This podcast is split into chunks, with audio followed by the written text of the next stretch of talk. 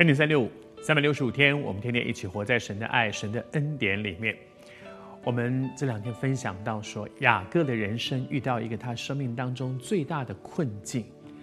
其实一路走来，他的人生总是高山低谷，可是这一次不一样，因为这一次他的性命被威胁了。你也正在面对你人生当中的那个性命被威胁的困难嘛？而在那个困境当中，他被逼的来到神的面前。你知道，很多的时候，我们常常都是到走投无路，只好回过头来抓住神，紧紧抓住神。昨天和你分享，当一个人来到神的面前的时候，第一件事情是承认、面对自己，诚实的面对自己。我有问题，我有软弱，我不配，不是我很棒，我很厉害，都是别人错。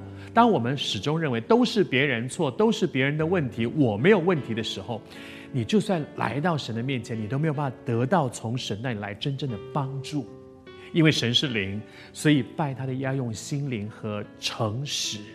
不是对别人诚实，是面对自己诚实。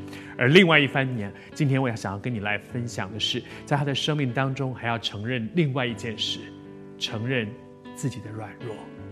雅各是怎么样跟神祷告呢？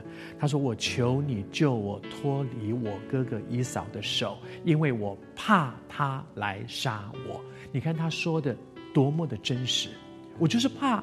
而且我怕什么？我怕他杀我，而且不但杀我，连我的妻子，连我的儿女一同杀了。你看，他来到神的面前，毫无遮掩，说：“主啊，现在就是我就是这样，我就是很害怕。”来到神的施恩宝座前，为要蒙恩惠、得连续、做随时的帮助。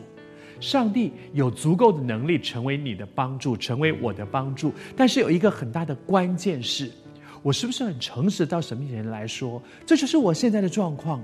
就好像你生病了去看医生，你的那个医生很棒，他有所有的这个医医治的大能可以帮助你。可是如果你不诚实的说，我的问题在哪里，我的软弱在哪里？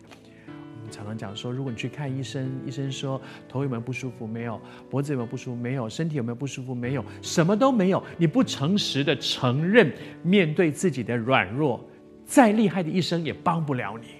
这一位全能的神是最大的大医生，他可以成为你极大的帮助。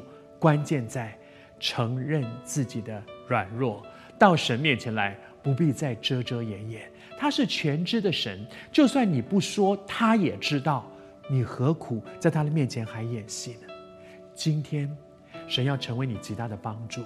今天，主呼召你做一件事，诚实的来到神的面前，承认自己的害怕，承认自己的不足，承认自己现在最真实的生命光景。